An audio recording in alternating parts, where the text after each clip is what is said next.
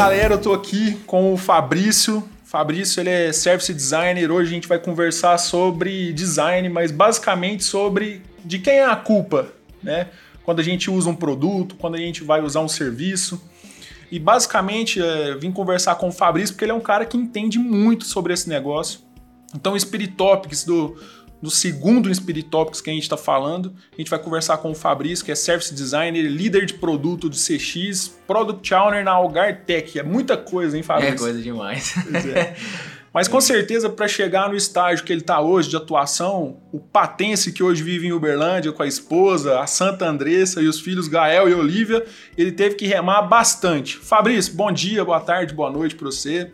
E para quem ouve o Spirit Topics, conta pra gente como é que foi essa trajetória até chegar no design. Beleza, cara. Obrigado. Antes de qualquer coisa, é um prazer imenso poder estar aqui junto com, com o Mauriti, um cara que, antes de falar de, de mim ou de qualquer aspecto da minha vida, eu quero falar de você, né, que a gente se conheceu é, no mercado através de trabalhos que, que a, gente, a gente participou junto de CF, CFGM lá, lá atrás, depois foi mentor na faculdade, acompanhou minha formação. Então, é, um, os PGS da os vida. Os PGS da vida.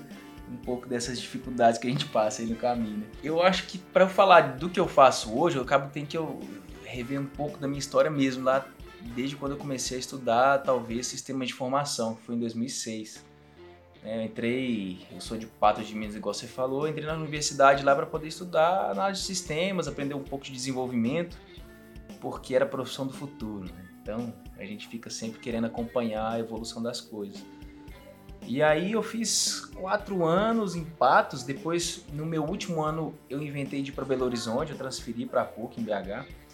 É, aí o que faltava só um ano passou a faltar três. Aí em um ano de faculdade lá eu consegui em poucas aulas.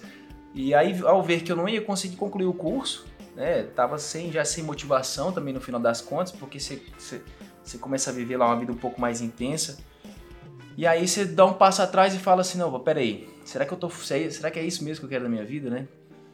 Eu, eu, eu optei por deixar o curso de lado. Minha família ficou um pouco assustada, mas no final das contas meu pai sempre, sempre me apoiou muito, minha mãe também. E aí bancaram minha vinda para Uberlândia para estudar marketing, né? em Belo Horizonte meu irmão morava comigo e estudava marketing lá. Uhum. E eu via os trabalhos de faculdade dele e ficava encantado. Então não teve jeito, cara.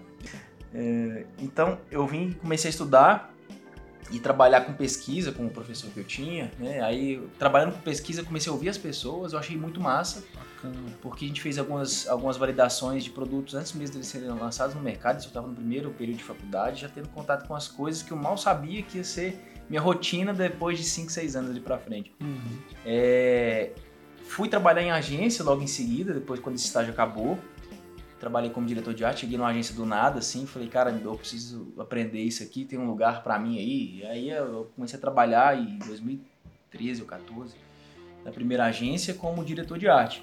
E fazia muito trabalho mal feito, né? Não, não tinha referência Os primeiros nenhuma, sempre os são. sempre muito pesados. E fui aprendendo, né? Fui aprendendo, fui trocando muita experiência com o pessoal no mercado e fui evoluindo e percebendo que eu, tudo que eu fazia, todo tipo de peça que eu fazia, eu impactava alguém. De certa forma, eu estava impactando alguém. Né? E meu maior desafio era que as pessoas fizessem o que eu queria. Olha que foda. Uhum. Não, eu, não é que eu, eu, eu, entendia da pessoa e ia falar assim, cara, você precisa disso porque eu sei que você precisa. Não, eu empurrava. Eu tinha que garantir um resultado. Uhum. E aquilo eu já não gostava muito. Né? E no modelo tradicional de agência que, que a gente conhece hoje, como tem uma agência em cada esquina, ficou um pouco difícil de trabalhar. Perfeito. Né? A gente não tem tanta mais diferenciação entre uma agência e outra. Então, porque está todo mundo mal acostumado. Uhum. Né? Um atendimento raso, né? pouco entendimento do cliente, é, diretor de arte, redator que nunca pisou no cliente, não sabe nem o que o cliente faz e aprende através do, do, do, do cara da conta, do atendimento. A famigerada vontade de você escalar um serviço sem é, ter uma proposta de valor, né? Exatamente. Ganhar o máximo é de cliente possível. E esse é, é isso que anda quebrando as agências hoje em dia, né? uhum. né? Porque aí o churn é muito alto, como é que você segura, né? É. Então, vira e mexe, você tem conta entrando e saindo e seu nome no mercado vai ficando como?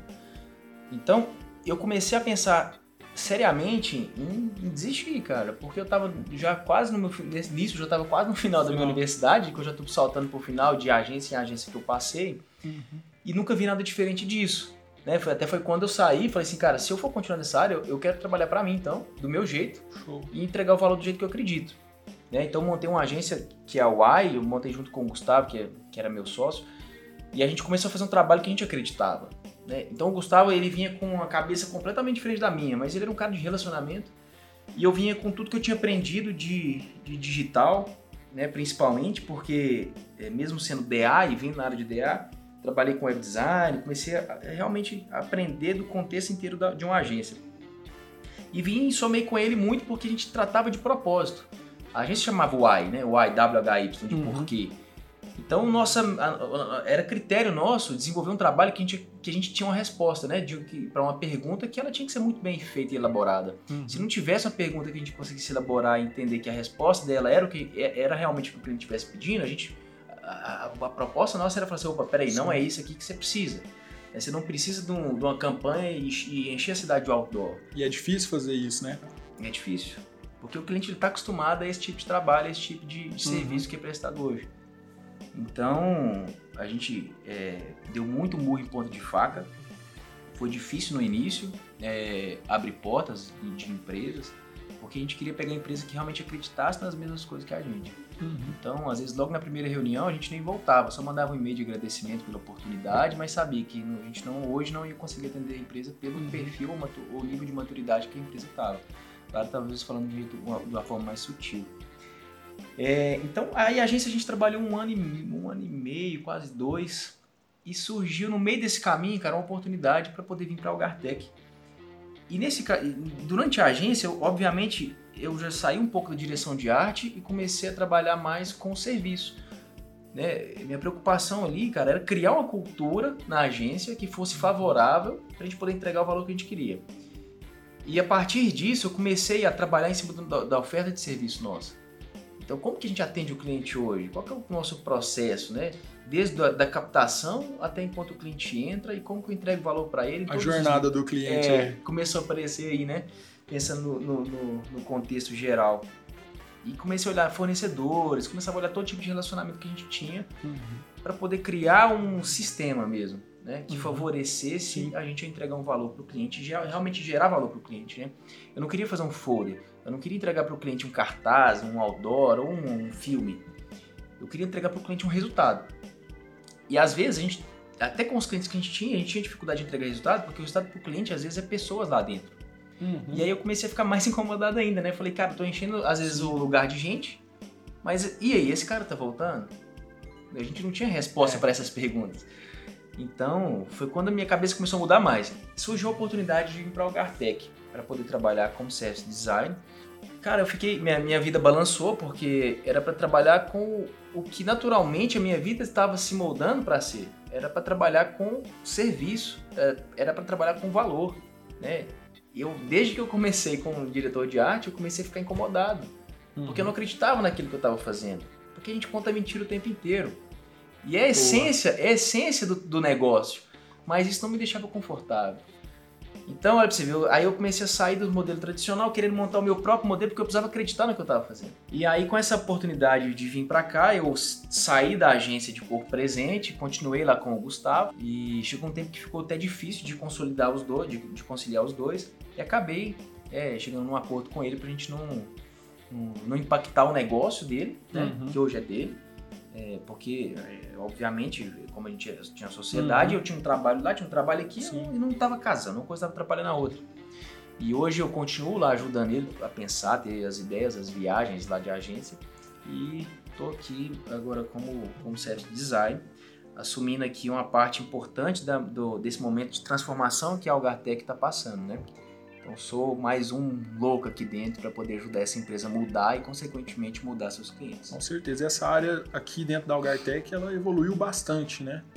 Tanto em número de pessoas, quanto em profundidade de projeto.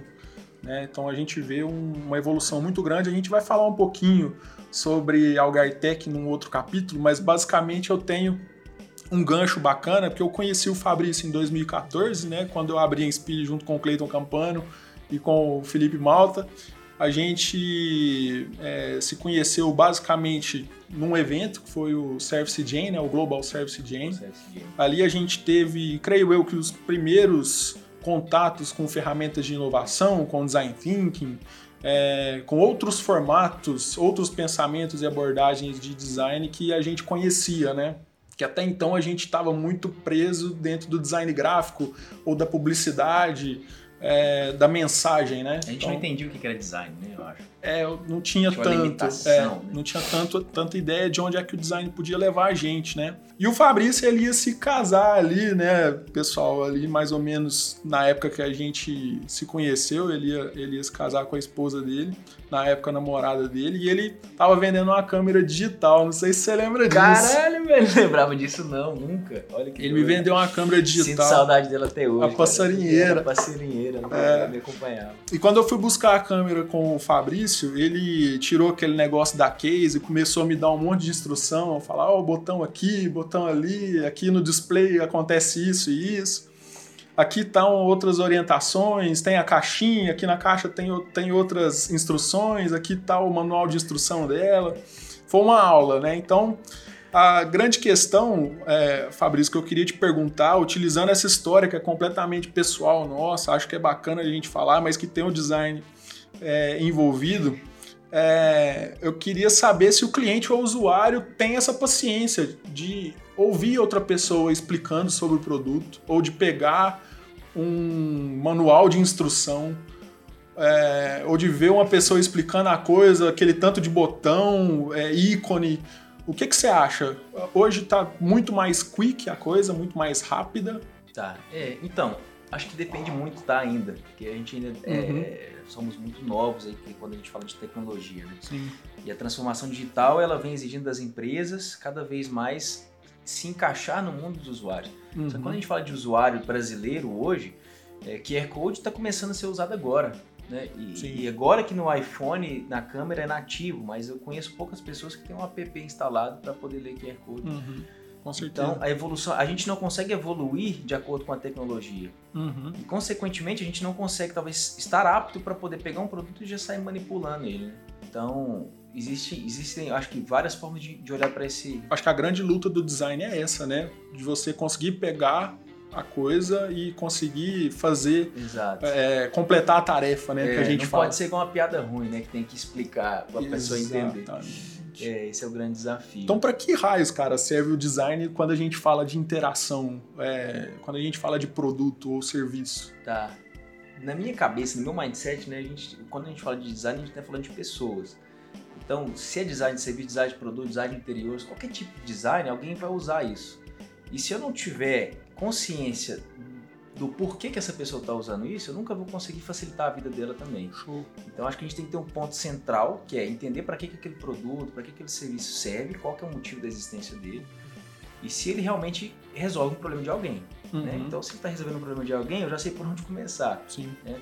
É, então o design ele serve exatamente para isso, é tirar um pouco do excesso e simplificar a vida das pessoas que vão usar qualquer tipo de, de, de artefato. A gente está inclusive com um controle de televisão aqui na, na, mesa. na mesa. Cheio, daquele cheio de botão, né? Aí a gente tem aquele exemplo né, da, da Samsung, por exemplo, que tem quatro, cinco botões. Tem um agora da Apple também que tem quatro, cinco botões que você consegue usar. Faz a mesma coisa do que tem 200 botões, né? Meu e... pai não consegue usar isso, não. Não. Se eu der para ele, ele vai se perder. Olha só. É. Olha só. Então, assim, a gente tem várias camadas, né? Tanto de. Quando a gente fala de usabilidade, quando a gente fala de pessoas. É, e eu queria falar um pouquinho sobre isso com você agora, que é basicamente sobre culpa que o seu pai não consegue usar o, é, ele, o controle, né? Mas a culpa não é dele, né? Então a culpa Exato. é de quem nesse caso? E também basicamente da, dos três estágios do design. A gente está falando do Donald Norman, por exemplo, que tem dois livros que são best-sellers né, dentro Clássicos, do, do né? design, que é o design do dia a dia e o design emocional, porque adoramos ou detestamos objetos do dia a dia. E eu indico esses dois livros para você que ouve a gente agora nesse podcast sensacional. Lê esse livro e entende mais sobre o que a gente vai falar a partir de agora, que é basicamente sobre os três níveis e as camadas de design e essa culpa, né? Então a gente tem ali primeiro um nível que ele é visceral, né, Fabrício? Que é quando a pessoa tem atração pela beleza, pela ordenação das coisas, você bate o olho, vê que é bonito, vê que Já tá, quer sair logo usando. que é organizado. Muitas vezes, inclusive, tem aquela sensação de que quanto mais bonito, mais fácil de ser utilizado, É. né? Mais atual. mais atual e por aí vai. Depois a gente tem um nível que ele é comportamental. Nesse nível, é, a gente está trabalhando no subconsciente da pessoa. Esse subconsciente, a gente tem um comportamento que ele é completamente automático. Você está usando ali, é, é inteiramente comportamento mesmo Intuição pura, né? intuição pura. E depois a gente vai para o reflexivo, que é a última coisa ali, que é basicamente é imaginar como as pessoas estão nos enxergando, de que forma o produto está ajudando a gente a construir a nossa personalidade e a espelhar a imagem desejada de nós mesmos. Mas basicamente o reflexivo é usei, é bom ou é ruim? O Né? julgamento final. É o julgamento final. Então, quando a gente fala de design, basicamente a gente passa por esses três filtros e o designer ele meio que tem que pensar em como é que é esse jogo também, né? Exato. Isso é um desafio grande, cara, porque a gente não tem tanta ferramenta explícita pra gente poder entender o subconsciente, que a gente, na onde começa o primeiro nível, né? É, por isso que é importante os testes. Aí eu queria que você falasse um pouquinho de teste. Tá, vamos lá. É, voltando no controle, né? que deu a introdução para todo esse assunto. Cara, a culpa normalmente é, talvez seja do usuário de, de imaginar que aquele produto ele foi feito para ele, porque às vezes não foi. Uhum. E às vezes criticar a marca, falar assim, cara, isso aqui não presta, isso aqui não funciona para nada. Mas é, cara, porque isso aqui não foi feito para resolver o seu problema. Mas isso eu não digo nem culpa, né? Talvez numa, numa, numa interpretação natural nossa de julgar Uhum, e, uhum. e ser julgado né, em função disso. Então eu imagino o produto como uma- um grande amigo meu que tá, só, que, só nasceu para resolver um problema de alguém. E aí nisso de tentar resolver o problema de alguém, ele é julgado o tempo inteiro. Uhum. né? Sim. É, então, meu pai, por exemplo, ele tem dificuldade de usar o Gmail.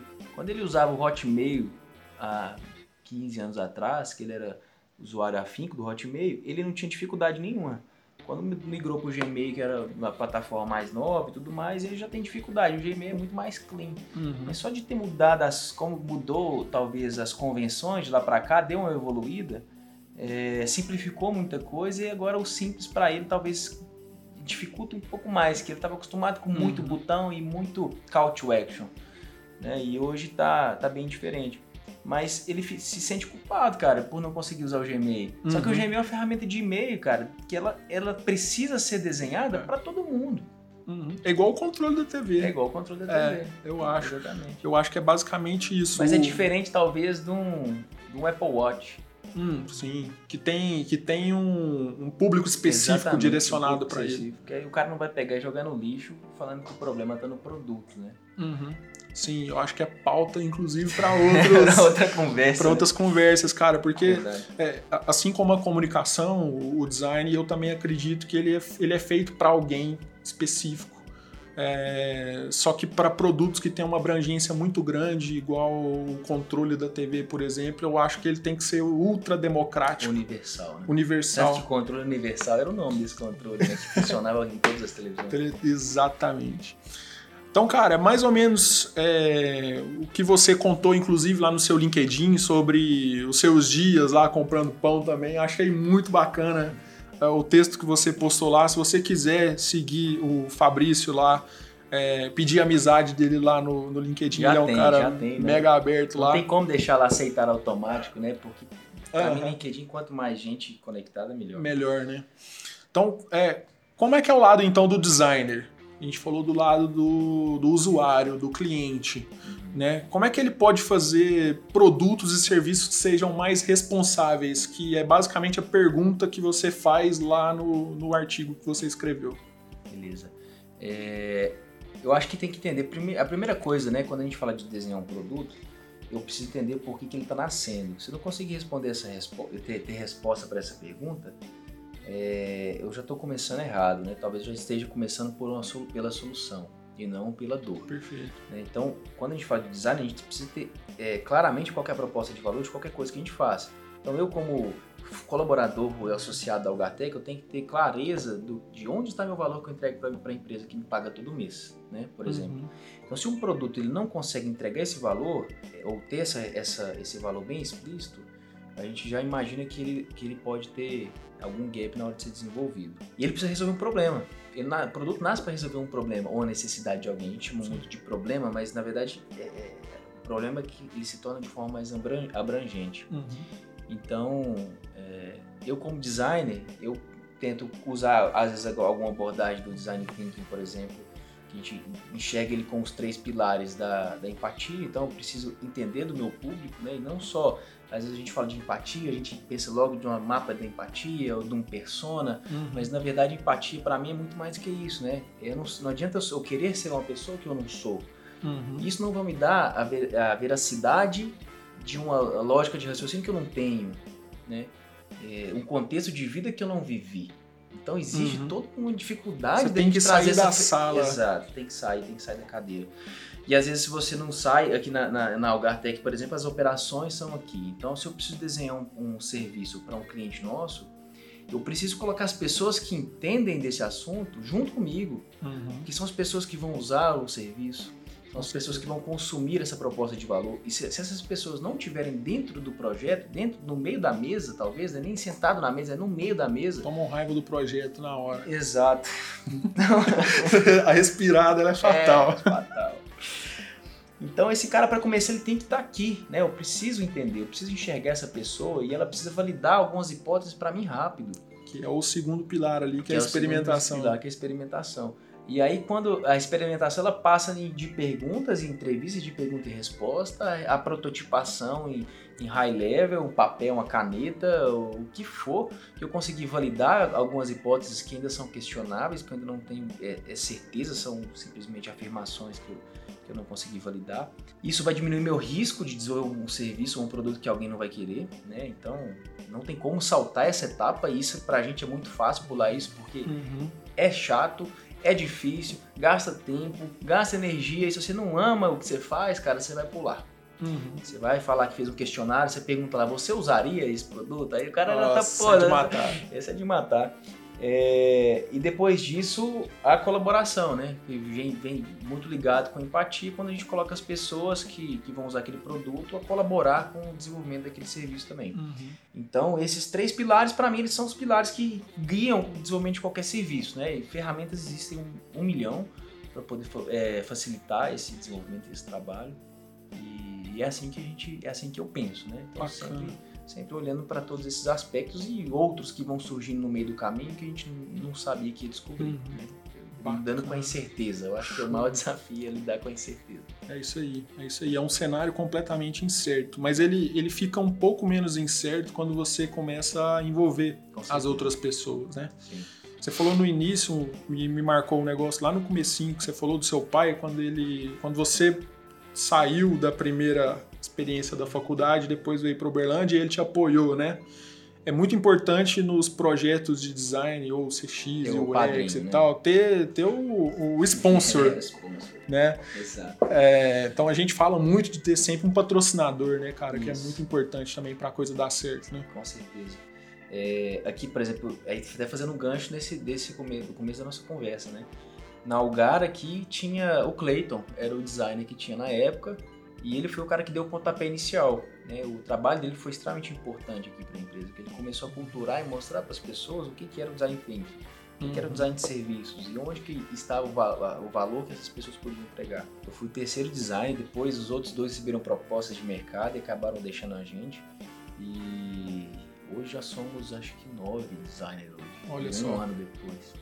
Então escalou muito rápido porque as pessoas que entraram, elas foram no início, elas foram fundamentais. A empresa viu o valor, né? Para poder mostrar esse valor. Então é um relacionamento muito próximo com diretoria, com CEO, com presidência, para poder mostrar isso. Isso vim top down, porque a gente sabe, a empresa tradicional para até ela mudar e ter a cultura do ágil, isso vai tempo, né? Então uhum. a gente precisa, primeiro, talvez o começo seja arrumar o padrinho, encontrar a pessoa certa para poder favorecer o seu trabalho né, e ter paciência, porque você não vai Sim. conseguir mostrar para o cara os ganhos que ele quer ver, as projeções financeiras, porque você, você, você, você encara e aceita que você está lidando com uma coisa que você não tem ideia do que, que vai sair do outro lado, né, normalmente. É. Então, quando o design thinking ele é, ele é bem aplicado, é para resolver problemas que realmente são complexos, complexos capciosos, problemas que nos enganam, que você acha que a resposta dele está aqui, mas não é isso aqui, porque você uhum. não sabe nada é óbvio, né? nada é óbvio.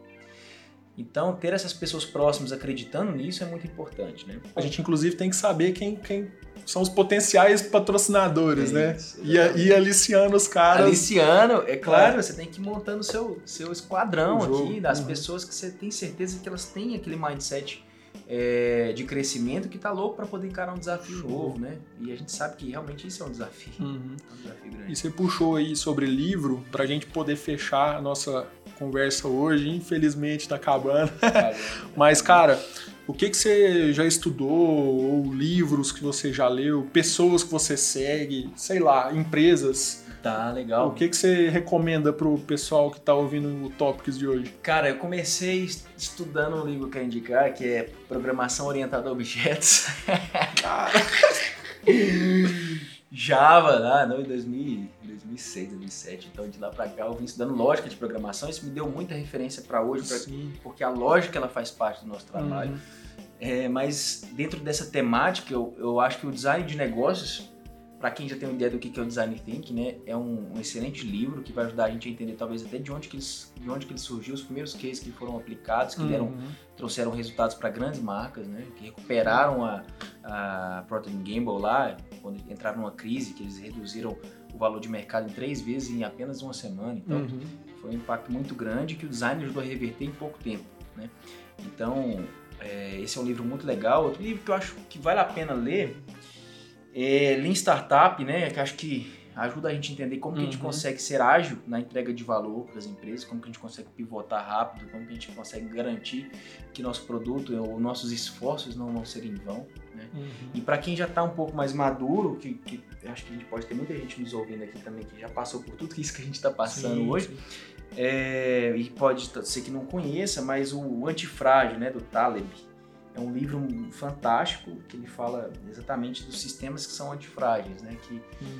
é, como a gente tem um frágil que, que é um copo de vidro que ele pode cair e quebrar, a gente tem um antifrágil que é o que você pode, se você criar um ofensor ou um estressor àquele sistema, ele vai, além de resistir, ele vai sair mais forte do que ele era antes. Né? Uhum. Então acho que fica, fica essas dicas aqui que são, são navegam bem entre essas áreas que a gente falou em diversos níveis, né?